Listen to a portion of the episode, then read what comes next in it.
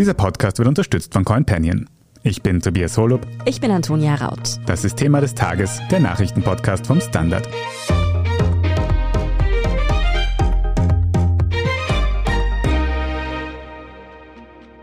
US-Präsident Joe Biden rechnet mit Krieg in der Ukraine. Seit Tagen betonte er, eine russische Invasion könnte unmittelbar bevorstehen.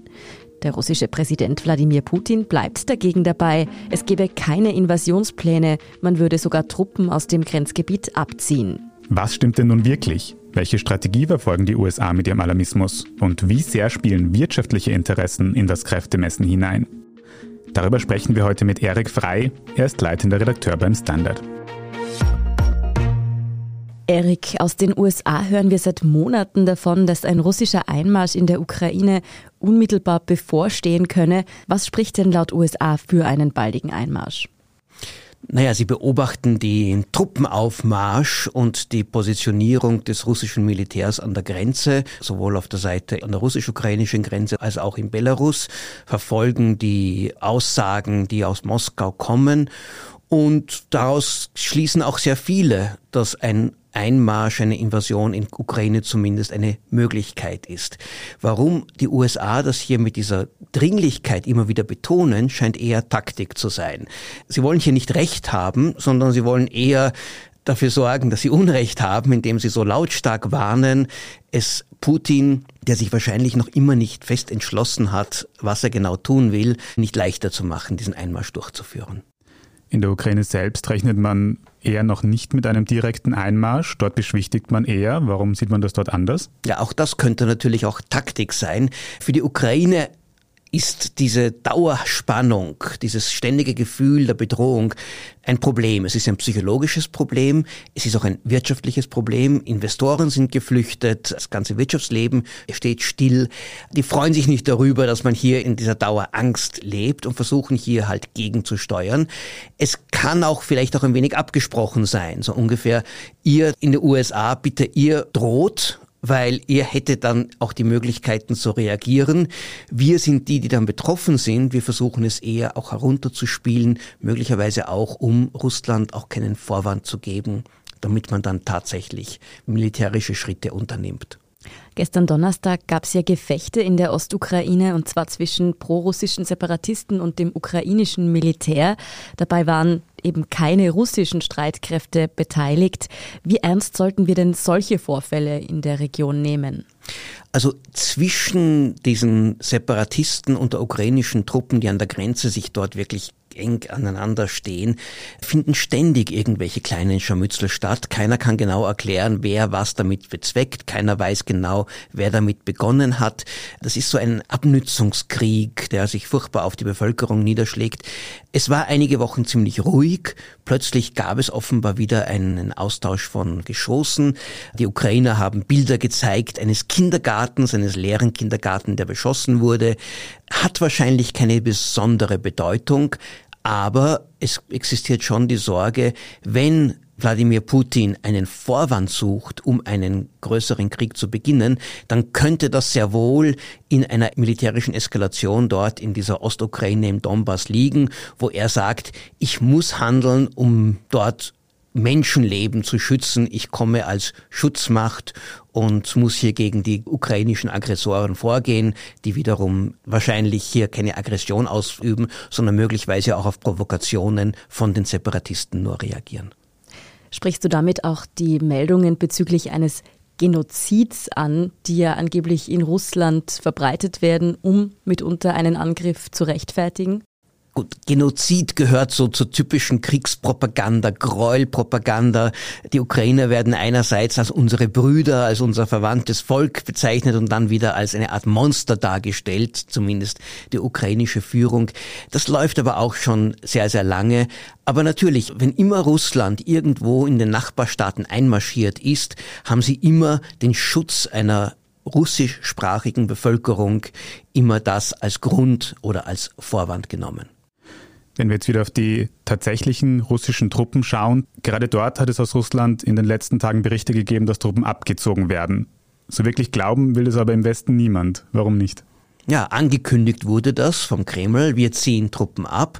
Dann haben westliche Geheimdienste genauer hingeschaut und gesehen, ja, es gehen ein paar Truppen weg, aber mehr Truppen kommen hin.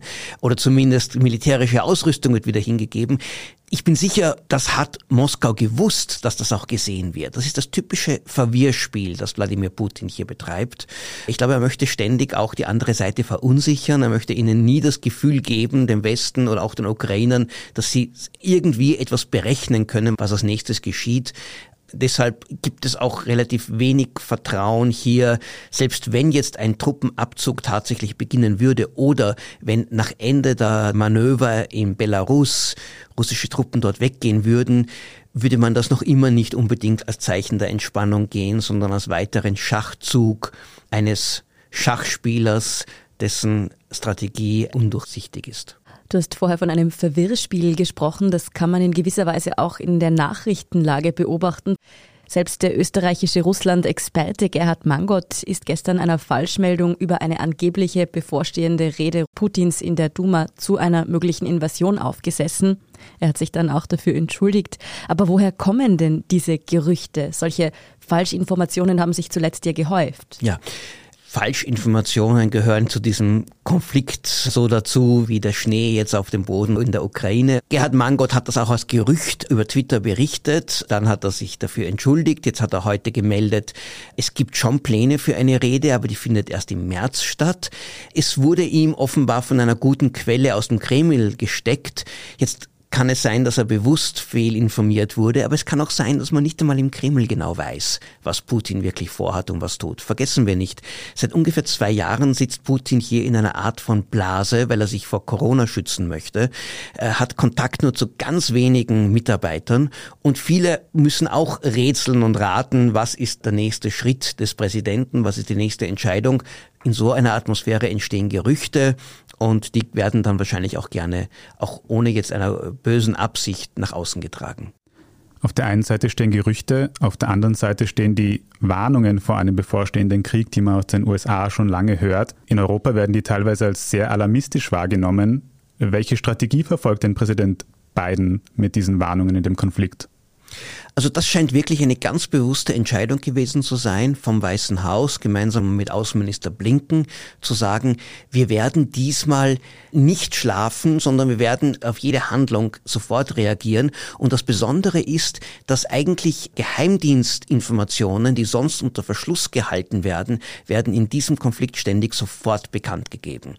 Eine Erklärung ist, die Amerikaner wollen damit auch das Umfeld von Putin verunsichern. So was immer ihr tut, I am watching you. Nichts könnt ihr verbergen und vielleicht auch immer wieder einer möglichen Invasion oder auch irgendwelchen anderen hm, provokanten Schritten schon einmal dich vorwegnehmen oder sie auf die Weise zu verhindern.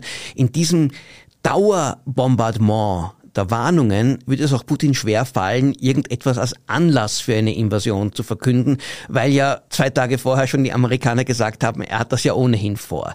Die beiden Regierung droht damit natürlich Glaubwürdigkeit zu verlieren, aber gleichzeitig können sie ja immer sagen, weil man ja nicht genau weiß, was Putin wirklich vorhat, können sie immer sagen, ja, es war geplant, es war in Vorbereitung, aber unsere Warnungen haben es verhindert. Wir sind gleich zurück. CoinPanion begleitet dich mit Hilfe einer App auf deiner Reise in die Welt von NFTs, Metaverse und Krypto. Mit CoinPanion investierst du automatisiert in smarte Portfolios statt in einzelne Assets. Starte jetzt mit nur 50 Euro und sichere dir mit dem Code THEMA20 einen Einzahlungsbonus von 20 Euro on top. Investiere heute noch in die Welt von morgen mit CoinPanion, deinem Kryptomanager. www.coinpanion.at Erik, die Strategie von Biden könnte ja auch noch von dem diplomatischen Desaster in Afghanistan beeinflusst sein. Wie sehr steht Joe Biden denn diplomatisch unter Druck gerade? Ja, als Joe Biden ins Weiße Haus eingezogen ist, hat man gedacht, hier kommt eine wirklich bewährte Hand in der Außenpolitik, wird hier das Ruder übernehmen. Und Afghanistan war ein echtes Fiasko, das auch seinem Image und seinem Renommee sehr geschadet hat.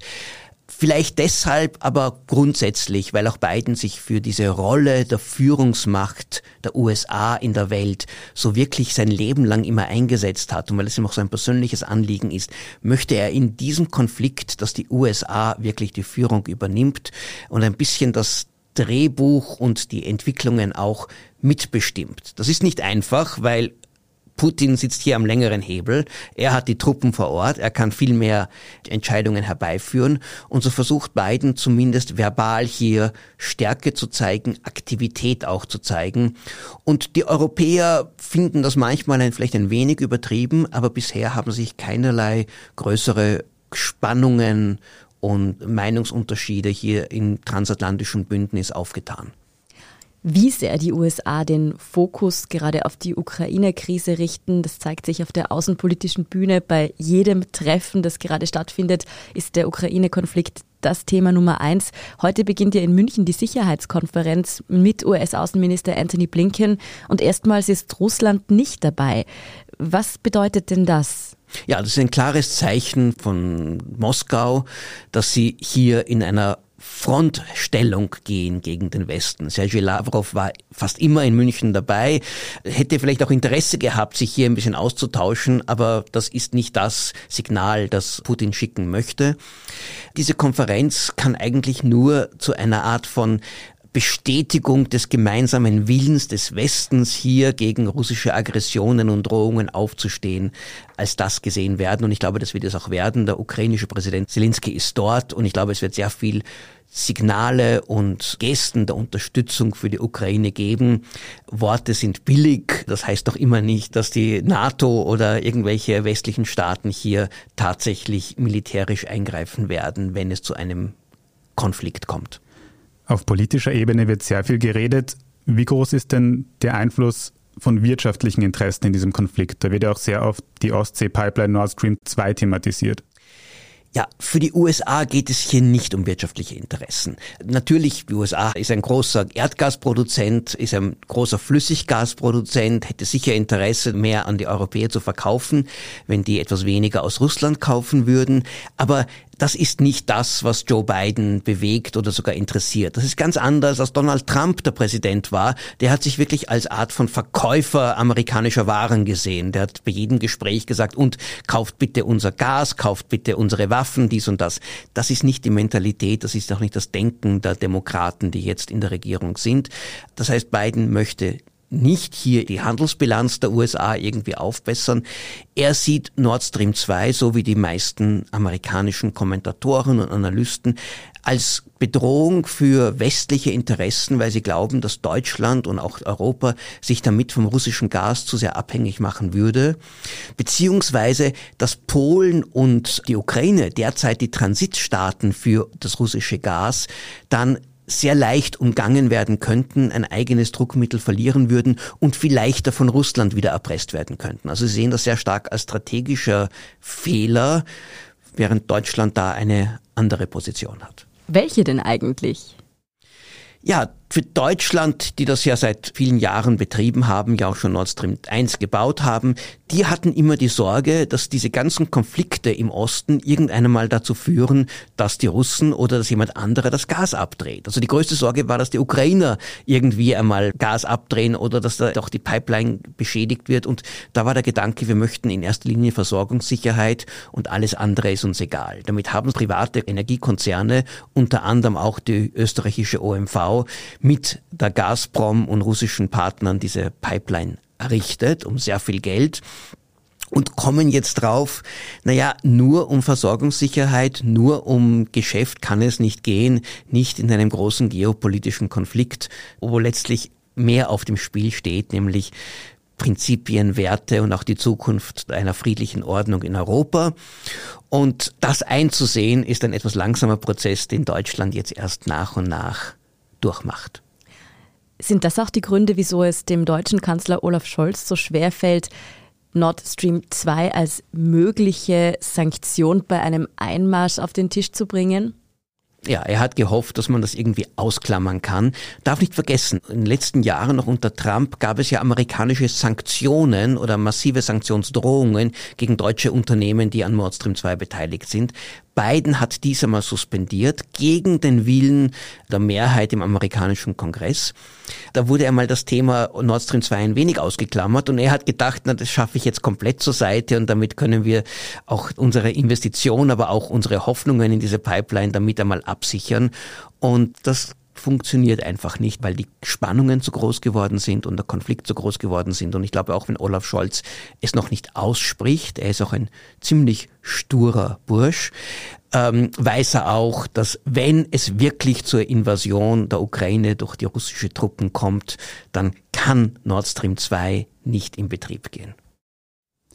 Angesichts dieser mittlerweile sehr großen Spannungen, angesichts auch der widersprüchlichen Nachrichtenlage, wie hoch schätzt du denn aktuell die tatsächliche Kriegsgefahr ein? Ich würde noch immer damit rechnen, dass es nicht zu diesem Krieg kommt, der hier als Drohung im Raum steht, weil ich einfach nicht sehe, wem es nützen würde. Für Russland, die haben nichts zu gewinnen, indem sie tatsächlich in die Ukraine einmarschieren. Sie würden sich auf einen blutigen, schwierigen Konflikt mit einem Volk einlassen, wo ja auch dann in Russland selbst keine Unterstützung der Bevölkerung da wäre, wenn man die eigenen Brüder auf dem Schlachtfeld tötet oder hier in Dauerkonflikte kommt auch. Und Putin hat das Interesse einfach, das mit diese Drohungen weiterzuführen. Er hofft noch immer politisches Kapital draus schlagen zu können. Das ist ihm bisher wahrscheinlich viel weniger gelungen, als er gedacht hat, weil der Westen doch so viel Einigkeit gezeigt hat. Aber Wahrscheinlich sucht er eher einen gesichtsbewahrenden Weg, um aus diesem Konflikt herauszukommen, oder aber plant er das Ganze in die Länge zu ziehen und zu sagen, nur wenn wir die Ukraine weiterhin in diesem Zustand der Unsicherheit und der Angst verharren lassen, meine 120.000 Truppen oder seien es auch nur 80.000 Truppen kann ich ja dort ruhig stehen lassen, kostet mich zwar viel Geld, aber das habe ich schon zur Verfügung und dann kann man noch immer weiter sehen, wie ich meine Ziele erreichen werde. Hauptsache, es fühlt sich niemand sicher in unserer Nachbarschaft. Das strategische Machtspiel zwischen Russland und den USA dürfte sich also noch etwas hinziehen. Eine tatsächliche Eskalation siehst du derzeit noch nicht. Vielen Dank für diese Einschätzung, Erik Frei. Sehr gerne. Wir sind gleich zurück.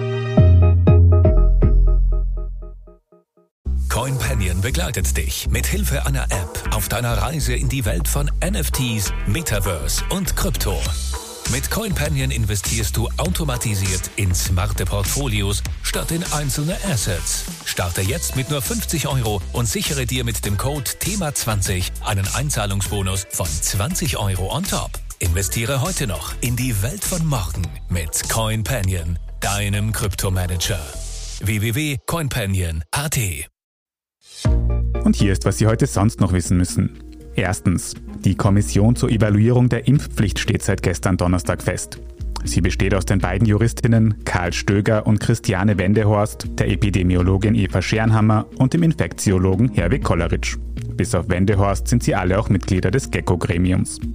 Die neue Evaluierungskommission ist im Impfpflichtgesetz vorgesehen und soll laufend beurteilen, ob eine allgemeine Impfpflicht noch angemessen ist. Die Kommission hat ihren ersten Bericht für den 8. März angekündigt, eine Woche vor dem Datum, für das die Regierung erste Strafen für ungeimpfte angekündigt hat. Kommissionsmitglied Karl Stöger hat dem Standard kurz vor seiner Bestellung in das Gremium gesagt, er könne sich auch vorstellen, die Impfpflicht auf einzelne Bevölkerungsgruppen zu beschränken, etwa medizinisches oder Lehrpersonal. Zweitens, in Salzburg sind drei Forscher in einer Höhle eingeschlossen. Die drei Männer aus Polen sitzen seit gestern Abend in der Lamprechtshöhle in St. Martin bei Lofa fest. Sie sind Mitglieder einer angemeldeten Expedition und können nicht mehr ins Freie, weil Schmelzwasser in das Gangsystem eingedrungen ist und den Rückweg versperrt. Diese Information kam heute vom Land Salzburg. Taucher sollen nun hinzugezogen werden. Stand Freitagnachmittag gab es noch keinen Kontakt zu dem Trio. Übermäßig Grund zur Sorge gebe es aber vorerst nicht. Laut dem Einsatzleiter handle es sich um drei Vollprofis, von denen mindestens einer die Höhle gut kenne. Und drittens, während die Regierung in Österreich überlegt, das Gratis-Testangebot für Menschen in den nächsten Monaten einzuschränken, müssen sich zumindest die Tiere im Schönbrunner Tiergarten keine Sorgen um ihre Testversorgung machen. Denn wie der ORF berichtet, werden Zootiere wie Großkatzen dort etwa vor Transporten nämlich mittels Antigen oder PCR getestet, als Präventionsmaßnahme, wie der Tiergarten betone. Auch eine Impfung könnte für Tigeraffen und Kobalt anstehen, denn wie die American Veterinary Medical Association berichtet, wird in den USA auch bereits ein experimenteller Tierimpfstoff getestet. Würde mich interessieren, ob da gegurgelt oder noch via Nasenabstrich gearbeitet wird. Gerade bei den Tigern könnte das ja gefährlich werden. Wie es also auch mit der Tierimpfung und natürlich auch dem Testangebot für Menschen weitergeht, das erfahren Sie wie alles weitere zum aktuellen Weltgeschehen wie immer auf derstandard.at. Danke fürs Zuhören und auch all jenen, die uns auf Apple Podcast oder Spotify folgen, uns eine nette Rezension geschrieben oder eine 5-Sterne-Bewertung gegeben haben. Und ein ganz besonders großes Dankeschön an alle, die unsere Arbeit mit einem Standard-Abo oder einem Premium-Abo über Apple Podcasts unterstützen. Das hilft uns wirklich sehr, also gerne auch Freunden weiterempfehlen. Verbesserungsvorschläge und Themenideen schicken Sie uns am besten an podcast.derstandard.at. Ich bin Antonia Raut. Ich bin Tobias Holub. Baba und bis zum nächsten Mal.